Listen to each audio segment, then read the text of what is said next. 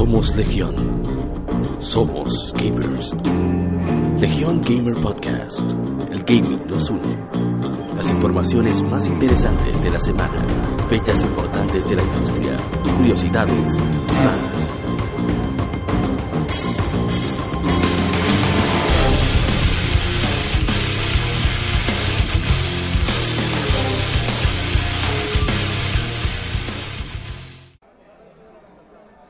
Estamos en directo en la fiesta del cómic que ha viciada por la vicepresidencia de la República Dominicana Biblioteca Infantil y Juvenil República Dominicana. Nos encontramos con unas de las que están aquí organizando lo que es el evento. ¿Podrías decirnos tu nombre, por favor? Neris Medina. Ah, ¿Tú no estás en Retroact Entertainment? Sí. Yes, colegas del gaming. En fin, eh, no, para que nos explique más o menos el evento, de qué trata, las cosas que hay aquí y todo eso. Claro, no hay problema. Bueno, primero que nada, bienvenidos a la fiesta del cómic. Muchas gracias. Este evento está patrocinado por la Vicepresidencia de la República Dominicana y la Biblioteca Juvenil, Infantil Juvenil República Dominicana y claro, More Studio. Yes. Esta es la segunda entrega de este evento. El primer evento fue el año pasado en las instalaciones de la Biblioteca Infantil y ahora aquí estamos en 360 gracias a la vicepresidencia, Caribbean Cinemas, entre otros. Tenemos lo que es aquí el objetivo de promover la lectura y la creatividad en los niños, los jóvenes, todo el mundo a través del arte secuencial. Es decir, los cómics y las historietas, mangas, como que ustedes conozcan lo que es el término, o las personas de, de antaño que lo conocen como paquitos O novela gráfica. o novela gráfica, como de como lo conozcan. Simplemente es lo que es el arte secuencial. Tenemos lo que son proyecciones en la sala número 10 de aquí de Caribbean Cinemas de documentales sobre el mundo del cómic, tanto internacional norteamericano, europeo, japonés. Tenemos lo del mundo de Hayao Miyazaki, de Estudio Ghibli, Oh que es japonés. Sí, que está de 2 a 5 de la tarde. Tenemos talleres infantiles, ilustraciones al instante, caricaturas al instante, cortesía de varios eh, eh, artistas locales aquí dominicanos. Tenemos también charlas aquí en Tarima completamente gratis. Y tenemos también un invitado especial. Ese invitado especial es un colorista de DC Comics, de las personas de Batman, Superman, etc. Es un colorista español de España que se llama Alejandro Sánchez. Él tendrá su charla magistral a las 5 de la tarde el día de hoy y estará aquí en Tarima dentro de unas horas. Entonces aquí, este es el rincón de los artistas.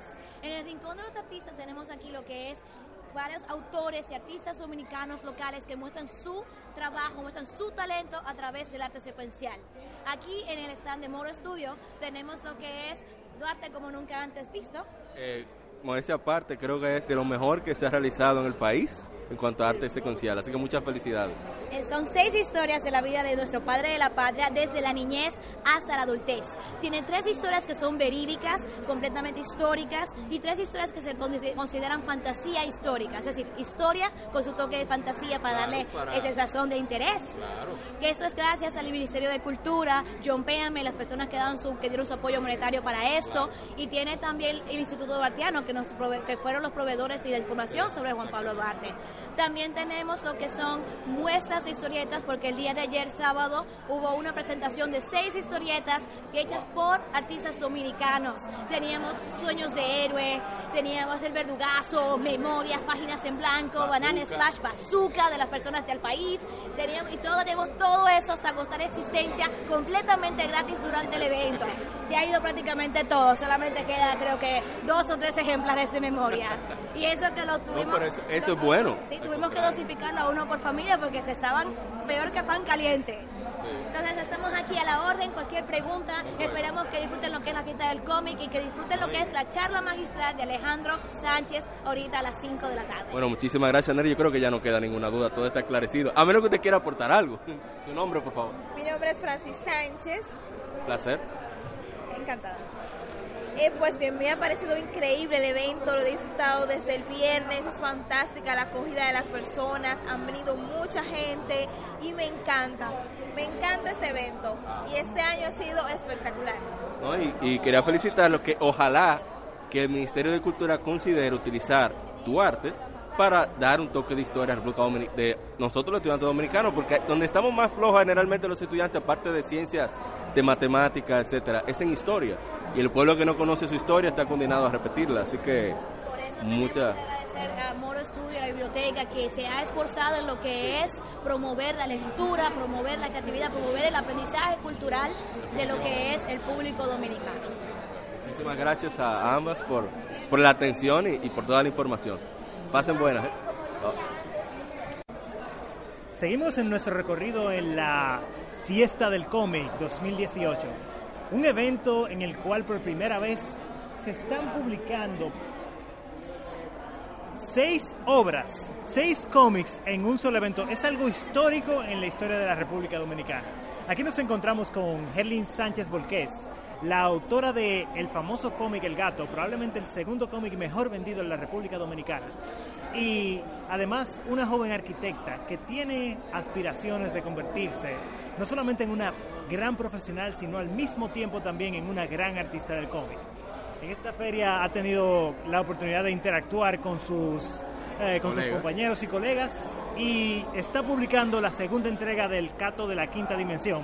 Sí, eso es así de psicodélico como se oye. Les haremos- le haremos algunas preguntas cortas a Herlin porque está tan emocionada que, Está sin palabras. eh, que queda sin palabras. Herlin, ¿cómo estás? Muy bien, gracias. Cuéntanos, Herlin, ¿por qué deberíamos comprar el Cato de la primera y, bueno, de la quinta dimensión? ¿Qué, qué- la primera.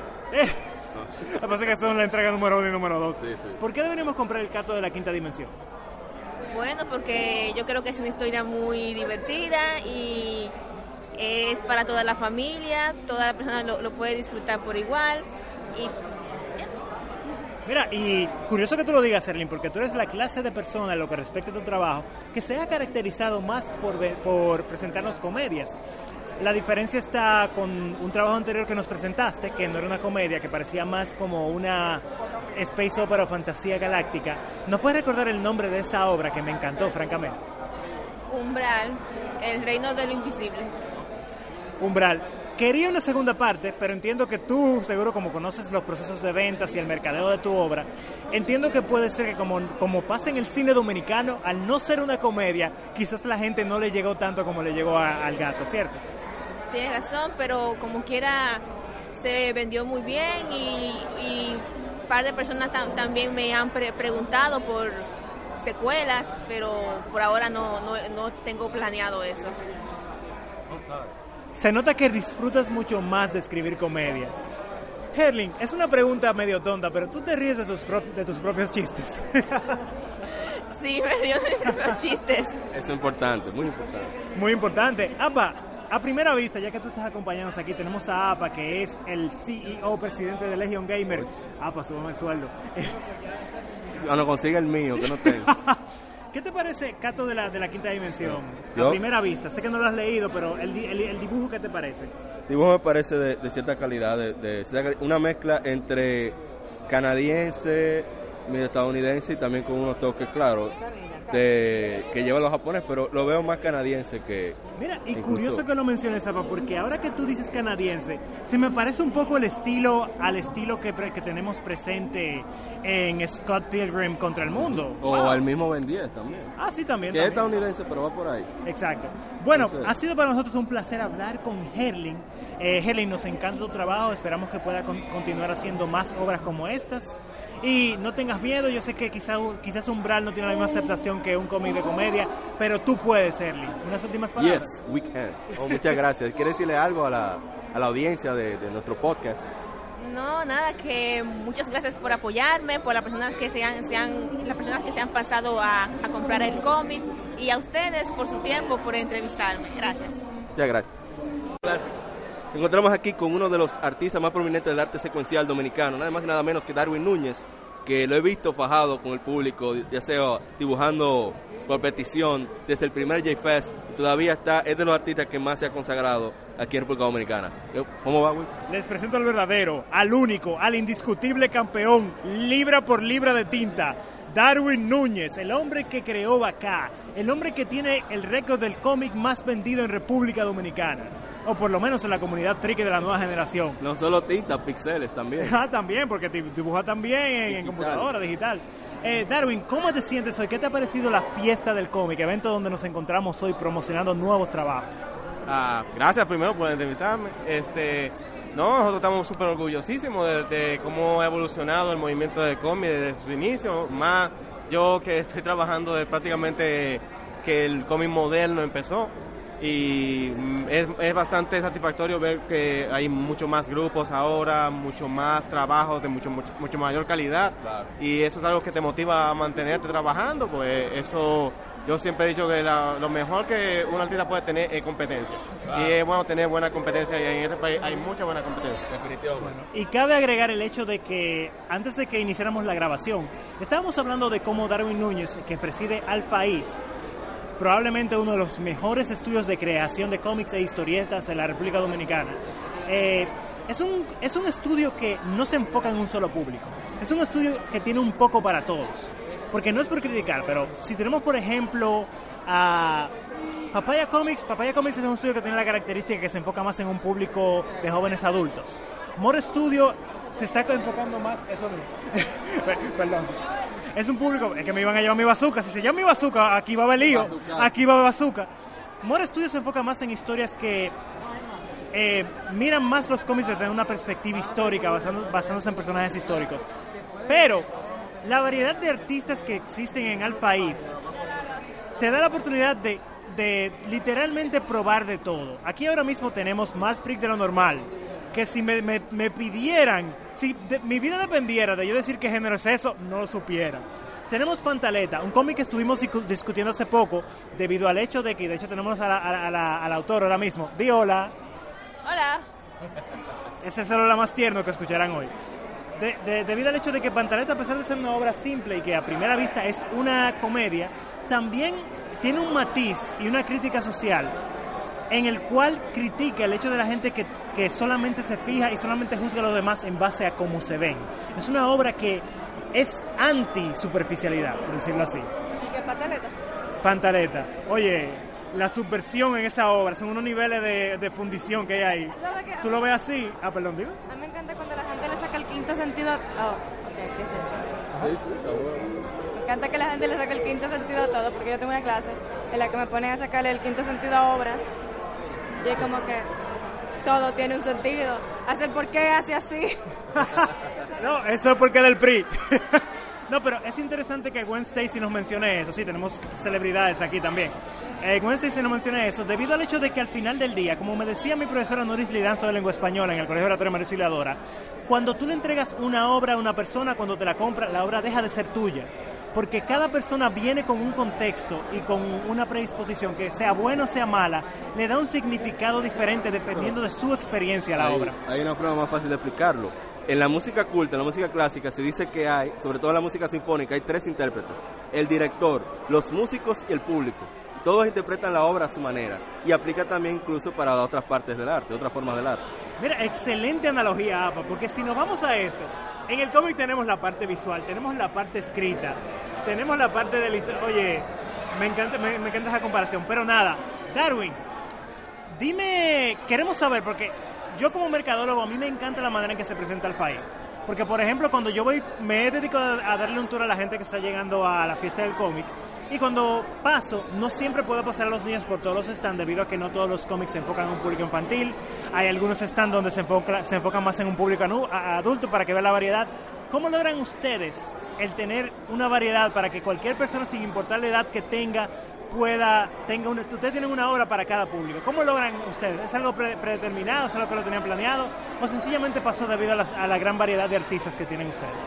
Bueno, más o menos es algo así. Eh, cuando nosotros iniciamos, nosotros nos centramos más en el público adulto, pero como nosotros fuimos integrando más artistas y más eh, personas que nos entregaban eh, trabajo que se pudieran publicar, nosotros empezamos a crear más diversidad, porque la idea de nosotros es crear mucho más variedad para que haya eh, cómics para cada persona, para cada, para, para público. Eh, por lo menos a mí me encanta más trabajar para un público un poco más adulto. Eh, Luffy y compañía le encanta más el, el, público adolescente y Nicole y compañía le tiran más, por ejemplo, me a, di a los cuenta. niños. Exactamente. Entonces, la idea de nosotros es tener la, la mayor variedad posible para que eh, siempre haya, encuentren algo que les guste en la mesa de Alfa Mira, eso está excelente, pero ahora entremos en un debate.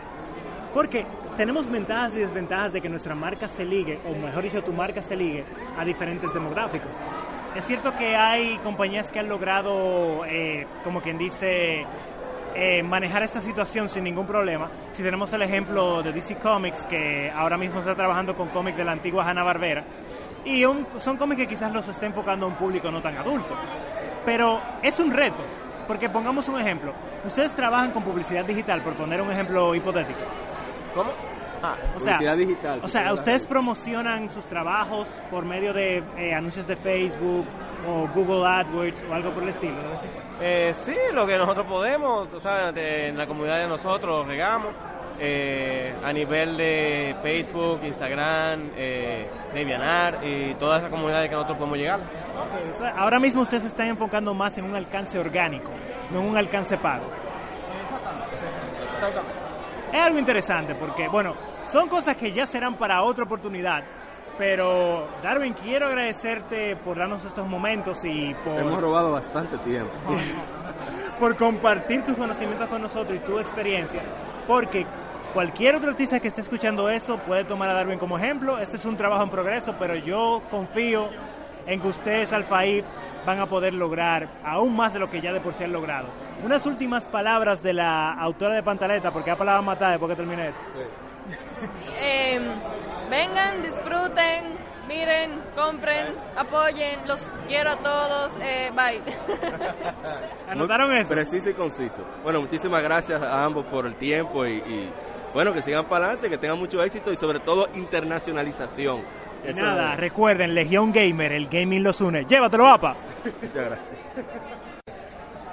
Bienvenidos de nuevo amigos de Legión Gamer, continuamos en este viaje a través de la Fiesta del Cómic 2018, patrocinada por Vicepresidencia, la Biblioteca Infantil y Juvenil y Moro Studio.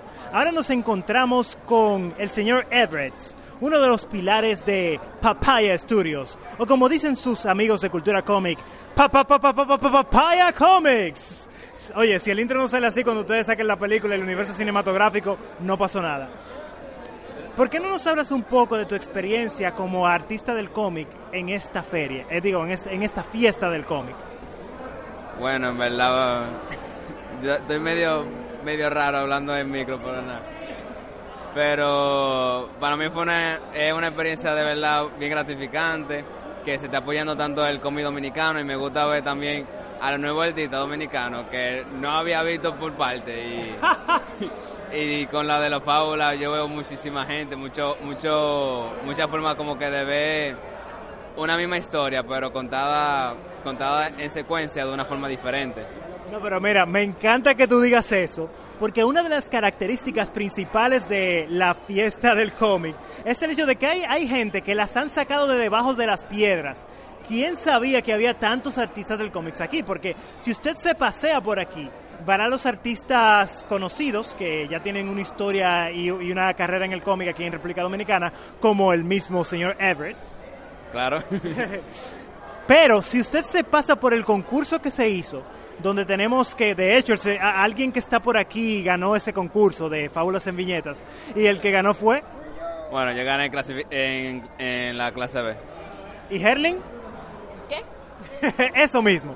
La cosa es que cuando usted se pasea por la exposición, usted ve nombres con arte genial que uno dice, pero Dios mío, yo tengo dos o tres años aquí interactuando en los eventos donde están los artistas del cómic, pero no había visto estas personas. ¿Quiénes son? Wow, eso está de verdad impactante. El futuro del cómic dominicano ahora es que empieza. De todos modos, y volviendo a el señor Evers y a Pa- Pa- Pa- Pa- Pa- Pa- Papaya Comics, ¿cuál es el futuro de Papaya Comics? Ya veo que tiraron el Papaya Splash. ¿Qué viene después? ¿Qué es lo siguiente que quieren intentar?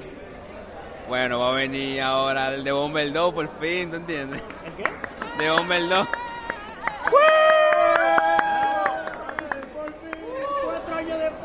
¿Qué?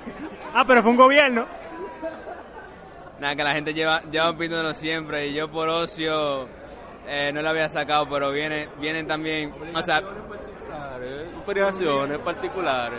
O sea, viene Murder 2. ¡Wow! no, no, no, Murder 2 no, Murder es un one shot. Te involucré ya. No, ya. Viene Murder 2, señores, comprobado. Aplaudan, por favor, aplaudan. No me lo creo, no me lo creo. Bueno, yo espero que venga Murder 2, o si tú quieres puedes hacer una antología de diferentes historias en el mismo, en el mismo setting, por decirlo Yo así. quisiera, yo quisiera hacer eso, como en, en la misma ciudad o en, la en el mismo mundo, así diferentes tipos de historias. Y quién sabe, quizás alguien al fin atrapará a los gemelos diabólicos. Puede ser. Puede ser. Chan, chan. Bueno, también se vienen como historia nueva de nosotros. Vamos a seguir haciendo one shot, pero también vamos a continuar, o sea, ya fijo, eh, las historias que tenemos, que vienen, a continuación. Bueno, señores, me sorprendieron con el Papaya Splash y eso ha sido pa- pa- pa- pa- pa- Papaya Comics para ustedes. Eh, pueden encontrarlos en Instagram como Papaya Studios, así mismo como la fruta. Señora Apa, ¿qué comentario tiene usted de, de Papaya Comics, de Papaya Studios? un arte muy vivo y se siente que es original, o sea, no se siente que es de- tiene se sienten se ven las influencias, pero se ve que es una mezcla de influencias y no necesariamente un control C, control B. Y eso me alegra ver eso en, en arte dominicano. Bueno, eso ha sido todo por esta breve entrevista. Ya continuaremos con la fiesta del cómic. Y nada, recuerden que Legión Gamer, el gaming los une. Llévatelo, Apa. Llévatelo. Escuchaste Somos Legión. Somos gamers. Legión Gamer Podcast. El gaming nos une. Las informaciones más interesantes de la semana. Fechas importantes de la industria. Curiosidades y más.